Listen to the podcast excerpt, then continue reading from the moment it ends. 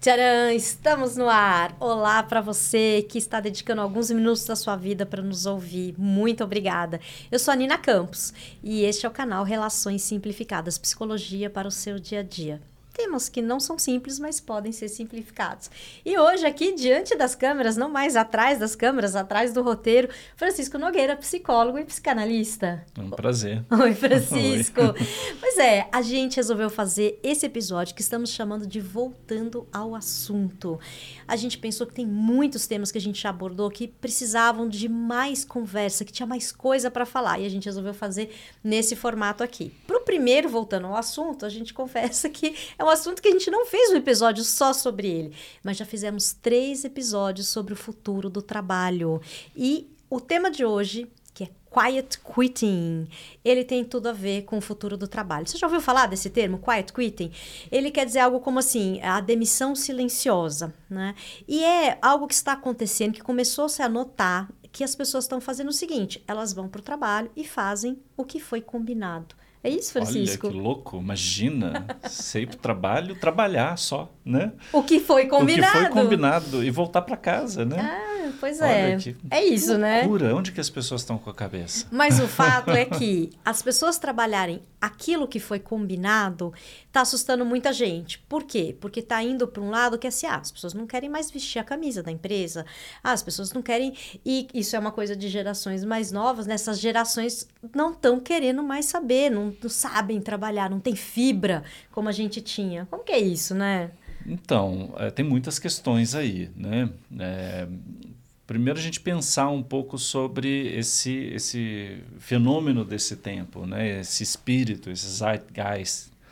É, e o quiet quitting, ele é, bom, ele é um, uma atitude né? que foi nomeada dessa forma por alguém, né? a gente precisa falar sobre isso também, mas que se caracteriza por você não ir além nas suas funções e nem no seu horário de trabalho combinado. Né? É, e isso gera arrepio, né? sobretudo em pessoas é, que estão em cargos de liderança, é, pessoas mais sênios, pessoas, é, sobretudo mais velhas. É, por quê? Porque é, esse movimento aponta para uma mudança de cultura que vai tirar do centro é, da valorização né, daquilo que nós considerávamos importante, bom, que é, é, marcava a nossa vida, é, que era o trabalho, e vai tirar o trabalho desse centro e vai botar uma outra coisa aí. Né? Então, o trabalho deixa de ser a coisa mais importante da sua vida e o seu bem-estar começa a ganhar espaço. O seu bem-estar, sua saúde mental, as suas experiências de vida. Então, hoje é, né, a gente começa a perceber que coisas que nós achávamos que nunca iam mudar, né, coisas que tinham um valor, a sua carreira, a sua, a sua história dentro de uma profissão, é, o seu trabalho, o quanto você ganha, o quanto você consegue é, comprar com seu salário, essas coisas começam a deixar de ser importantes e isso né, é estranho para muita gente ainda. E o que você vai fazer da sua vida, das suas relações, o seu bem-estar, a sua saúde mental, sobretudo. Acho que o que está no centro dessa história, a saúde mental, ganha relevância e, e desloca os valores da sociedade para um outro lugar. A gente começa a olhar né, para um outro horizonte. Então, mas aí, né, eu posso me considerar uma dessas senior aí que você falou. Porque outro dia eu tava mesmo conversando com uma amiga, e ela falou assim, ela tem uma empresa pequena, falou, ah, você sabe que a minha assistente é uma jovem de 20 e pouquinhos anos, dá seis horas, ela larga a caneta e ela vai embora, né? Quando eu ouço isso e a minha amiga pensando a mesma coisa, né, é do tipo, não quer nada com nada, né? Tipo, eu me matava de trabalhar, eu ficava até 10 horas, meia-noite, trabalhar final de semana, né? Então, é um choque, assim, eu tenho que dizer que é. Porque aí eu fiquei pensando mesmo, né? O que a, a, minha amiga falava, poxa, ela pode vir aqui, ela pode, de repente, ela vai virar minha diretora, vai virar minha sócia, ela não enxerga isso. E aí, foi só quando a gente começou essas conversas aqui que eu fiquei pensando, e o que que eles enxergam, né? Ou que a gente aqui está enxergando o que eles estão fazendo a partir dos nossos do, do, do no, nosso ponto de vista, do nosso olhar. Né? Não, não sei se a pessoa não quer ser diretora. Poxa. Só que talvez ela seja uma diretora diferente. É, não, mas além disso, é assim, eu tive que ralar tanto e essa pessoa não tem que ralar. Ah, também morro de inveja. mas que bom que as gerações têm uma possibilidade diferente. Como que é, isso aparece né, como um enfrentamento, como uhum. um conflito? Né? A gente fala de uma que eles estão chamando de hustle culture, uhum. né? a cultura da, da, aceleração, a cultura da velocidade, do sangue nos olhos, do vestir a camisa, contra uma cultura do bem-estar e da saúde mental, que não vai colocar o trabalho e o emprego no centro da vida. Nossa, mas isso é muito problemático, né? Porque a gente aí fica parecendo que a cultura do bem-estar e da saúde mental é a cultura de quem não tem fibra, de quem é mais frágil, de quem não quer saber de trabalhar. E isso, isso vai dar um problema, né? E acho que aí a nomeação do a, movimento... A nomeação é problemática. A nomeação ela é muito problemática porque ela não dá conta do fenômeno. E ela ainda traz uma, um, uma conotação que não é boa. É negativo, né? Quem está fazendo isso é a turma que já não quer saber, né? Não quer saber de mais nada. Ou é preguiça, é bem grave, então, acho. o quiet quitting não pode ser confundido com a preguiça, com a falta de entrega, uhum. com o que sempre existiu. É o presenteísmo. Eu tô lá, mas estou só para fazer... Ou o presenteísmo, porque você está tão destruído, dilacerado internamente que você não consegue executar suas funções. Né? É, ou então um cara que empurra com a barriga mesmo. Existe, sempre existiu, mesmo na nossa, no nosso tempo de juventude, tinha o cara que ia lá só para bater ponto. Uhum. Essa é uma frase, vou lá só para bater ponto. Uhum. Né? É. E o que não quer dizer o quiet quitting, porque no quiet quitting você executa a sua função e você é profissional. Então você foi contratado para apertar parafuso, você vai apertar parafuso com excelência. Uhum de 9 às 6 da tarde, de 9 às 6 da tarde. Nem um minuto antes, nem um minuto depois. Não, então, é E também você, não você vou entrega. martelar, eu vou apertar parafuso. Você entrega. Você entrega. Né? E não importa, seja fábrica, seja serviço, não importa. As tem pessoas uma, estão... tem um, um, um, uma questão ética no centro dessa entrega. Né? Porque se você só vai lá bater cartão, o que, que acontece? Você vai produzir menos e vai sobrecarregar o seu colega de trabalho, que também está lá ralando, é, para que ele produza o que você não produziu. Agora, se você cumpre aquilo pelo qual você foi contratado, no tempo que você foi contratado, que você recebe para trabalhar, e falta ainda gente para completar o trabalho, então o ônus não é seu e nem recai sobre os ombros do colega. O ônus é da empresa, que vai precisar contratar uma outra pessoa para complementar a entrega que precisa ser feita. O que não é injusto. Vamos combinar né? Se você entra numa concessionária para comprar um carro zero e te entrega um carro com 50 mil quilômetros rodados, você está pagando o inteiro e recebendo só uma parte. Você vai devolver esse veículo e vai pedir o veículo que você pagou para ter. Agora, por que, que a gente paga para o trabalhador uma quantidade X de horas e exige dele mais? Uhum. Senão a gente vai dizer que ele não está comprometido. Há um, um contrassenso aí. Uhum. Né? E que essa, essa mudança, que essa geração. E aí eu acho difícil falar que. assim rotular essas gerações dessa maneira, mas os grandes representantes são os millennials, a geração Z, né? mas que trazem um pouco dessa reação e trazem uma mudança para a gente ficar de olho, porque fala muito da gente também. Fala muito da gente, assim, você fica escancarado, assim, como você enxerga o mundo e como você enxergava o trabalho, como você vê, coloca isso no centro da sua vida. E tem gente que está falando, olha, tem outros jeitos de viver. O que eu acho importante, assim, a gente sempre fala aqui sobre a necessidade da gente repensar a organização do trabalho. Né? Quando vem um movimento diferente, a gente ter essa, essa reatividade, né? Já vai, o psiquismo já fala, opa, eu não quero mudar. Quem que tá vindo propor mais mudança, né? É, ao invés de olhar o que que tem de bom ali, o que que tem de, né? A gente não olha e ainda rotula, não tem nada de bom. Esse é um movimento perigoso. Esse é um movimento que as pessoas não estão vestindo a camisa, que elas Esse não são... é um movimento que traz mudança, né? Engajadas e, e, e comprometidas. É. Mas eu acho que traz mudança porque o mundo mudou mesmo. Não, então, mas eu pensei assim que a pandemia ia mudar, né? Que a gente já está mais aberto a esse tipo de coisa e, e, acho que ela deu. Um... Você acha que tem a ver? É, tem que pensar sobre isso, né? É... A pandemia não ajudou muito. Então, no sentido de é, a, fazer com que as pessoas tenham esclarecimento sobre alguma coisa. É, não, talvez eu tenha me iludido, mas eu tinha essa vontade no começo, né? Fala, nossa, já que tudo está acontecendo, talvez a gente encontre novos caminhos. É. E quando vem uma reação dessa, tipo, quiet quitting é super péssimo, né? Eu falo, não, a gente está querendo só proteger o que já tinha, tentar fazer com que não mude. É, tem uma, um, todos nós somos conservadores em alguma medida, né? Uhum. É, a gente tem dificuldade para se adaptar a um cenário novo, porque uhum. dá trabalho mesmo, né? É, a zona de conforto é ótima, senão não, não chamaria conforto, né? Mas eu acho que o, o esse movimento, estou olhando aqui na minha cola, é, ele tem é, são três respostas que ele dá para o mundo que já mudou, para esse mundo que mudou, hum. né? É, e talvez essa consciência que você fala, que você espera que as pessoas tenham a partir da pandemia, aconteça como processo. Uhum. Então, um primeiro movimento né, desse processo pode ser o quiet quitting. Uhum. Né?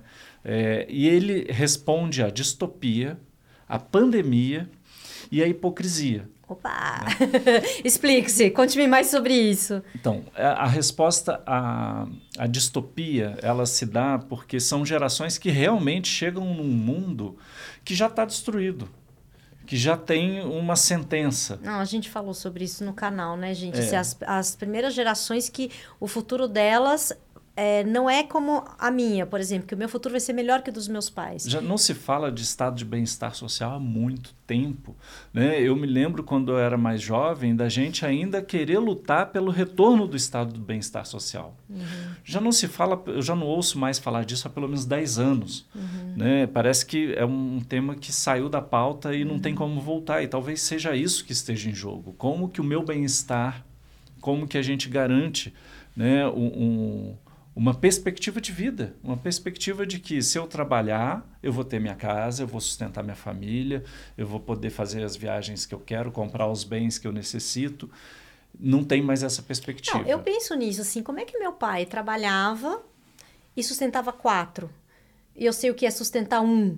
Né? Como é que era possível? E era possível. E era possível, né? Então, houve uma... O mundo é, degradou de muitas maneiras a qualidade da vida. Né? Uhum. Né? Então a gente tem precarização, a gente tem a, a, inflação, a gente tem o arroxo salarial. Isso é um fenômeno mundial. Né? Quando a gente pega as notícias sobre economia para esse, para o próximo ano, só se fala nisso: inflação e arroxo. Uhum. Né? É, e como que você, sendo um jovem, diante desse cenário, vai reagir? Você vai vestir camisa de alguma coisa que esse mundo te entrega? Ele não entrega. Né? Ele não entrega mais. Né? Eu acho que a gente fala de uma perspectiva de quem foi criado por baby boomers. Uhum. Né? De quem foi criado por pessoas que tinham essa experiência de trabalhar e ter o retorno. Uhum. E aí vestir a camisa. Né? O meu avô ele se orgulhava de, ter passado a vida inteira na mesma empresa uhum. de ter começado a trabalhar e aposentado na, na mesma empresa. Isso não é mais uma realidade. Né? A realidade que se apresenta para quem chega no mercado de trabalho hoje é uma realidade muito dura, né? uma realidade que não é convidativa. Então, é, a gente precisa se perguntar o que, que a gente fez, nós como geração, as gerações anteriores, as gerações que hoje estão é, nos cargos de decisão, fez para esse cenário distópico ser entregue para quem está chegando. Uhum. Né? Então, isso é uma questão. A pandemia, eu acho que ela é, disparou várias é, mudanças né, que a gente pôde experimentar e agora elas estão dadas. Então, a gente sabe que pode trabalhar de qualquer lugar. De qualquer lugar do planeta. Em casa. A gente sabe que a gente pode trabalhar menos horas que a gente entrega. A gente sabe que a gente pode trabalhar menos dias por semana que a produtividade não se altera. A gente sabe que existem formas flexíveis de negociar muitas coisas. E também disparou os problemas de saúde mental. Uhum. Né? Então a gente também sabe que a gente precisa se resguardar um pouco para poder ter pique, ter energia para chegar no trabalho, se concentrar e entregar o que é pedido. Né? E a hipocrisia, que é que passa um pouco é, Quero por saber essa, da hipocrisia. É, e aí eu estou pegando aqui na, na, na colinha, falando que 50% dessa geração já faz quiet quitting. tem uma pesquisa que foi feita né, que mostra que 77% da geração Z enxerga que as empresas não entregam os valores que elas preconizam. Então, elas exigem certos valores dos seus funcionários, elas vendem certos valores na propaganda, mas na prática, lá dentro da empresa, uhum. ela não cumpre nada. Uhum. Então, as, as, empresas falam que querem ser mais humanas, querem respeitar o meio ambiente, respeitar as pessoas, mas ali no vamos ver, uhum. isso não, não bate. Também não está não, não, não tá mais colando né? É, você já não entrega nem o meu pagamento, já não entrega nem mais os valores. Então, onde que vai ter um engajamento? Onde que eles vão aderir ao discurso, ao trabalho, ao processo né, de produção com essa é, essa fragilidade tão grande do mundo né, na, na, na, sua é, oferta. A gente deveria enxergar o quiet quitting menos como uma ameaça e mais como um, um uma ah, reação. Uma, um convite até para é. repensar, é. porque eu acho que é isso. Mas é que é difícil você não se sentir ameaçado, porque vai fazer né? É, vai botar todo mundo para pensar, né? Todo mundo para é, é, a tal história, né? Ah, o trabalho era o centro da minha vida, carreira, o que, que eu vou conquistar? E de repente fala assim, não, o centro da minha vida não é o trabalho. Isso é muito ameaçador para uma geração que, né, passou a vida inteira falando a coisa mais importante da nossa vida é o trabalho. Mas eu acho que a gente pode começar a pensar desde já, né? A gente cresceu vendo aqueles filmes de sessão da tarde que o, a, a, personagem passava um aperto, ficava doente, morria ressuscitava por alguma razão, tinha aquelas reviravoltas na história. E aí sempre tinha uma lição que é: eu devia ter trabalhado menos, eu devia ter ficado mais com os meus filhos, aproveitado os bons momentos, as pessoas que eu amo. A gente está falando isso há décadas, todo mundo sabe disso há décadas. Eu acho que o que mudou foi que há décadas né, atrás, há 20, 30 anos, se você optasse por se dedicar só ao trabalho, você ia ter alguma, co alguma coisa em troca. Uhum. E eu acho que a turma que está chegando está vendo que não vai ter. Não é vai só ter. uma conversa. Estão vendo já gerações é, é, que, intermediárias não tendo o sucesso que as mais antigas tiveram. Né? Então, quem está aí com entre 30 e 50 anos está passando apertos que o pessoal que tem 60, 70 anos não precisou passar, e o pessoal que está com 20 anos está vivo, está ligado, está percebendo esse movimento todo e não está comprando essa história que um dia fez muito sentido, virou um pouco de hipocrisia e hoje não faz sentido nenhum. Muito bem, gente. E vocês aí do outro lado, o que estão pensando sobre o quiet quitting, né?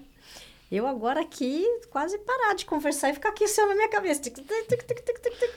É, a gente tem que pensar como que a gente faz com a nossa vida, né? uhum. né? E como que a gente faz com as pessoas que a gente contrata, com as pessoas que trabalham com a gente.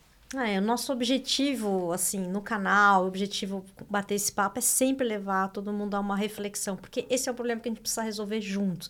Esse é o problema que ele é grande, que ele é sistêmico. Então, a primeira coisa a gente precisa falar sobre ele, né? Não deixar, não deixar numa narrativa de que ah, quiet quitting é péssimo e são pessoas péssimas, né? Então, não, inclusive são pessoas que muitas vezes têm projetos interessantíssimos Isso. fora do trabalho. Se, e trabalham pra caramba é. e se dedicam em tempo integral. É mas não para as causas que a gente vendeu como exatamente, as mais importantes. Exatamente. Então fica aqui o nosso convite. Esse é só o primeiro voltando ao assunto, mas tem muito mais para você. Tem mais alguma coisa para falar do Quiet Quitting? Ah, eu tenho um monte, mas a gente pode voltar no assunto.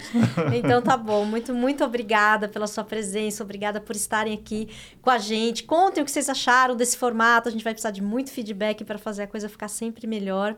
E até o próximo. Obrigada, Francisco. Obrigado, Nina. Até o próximo.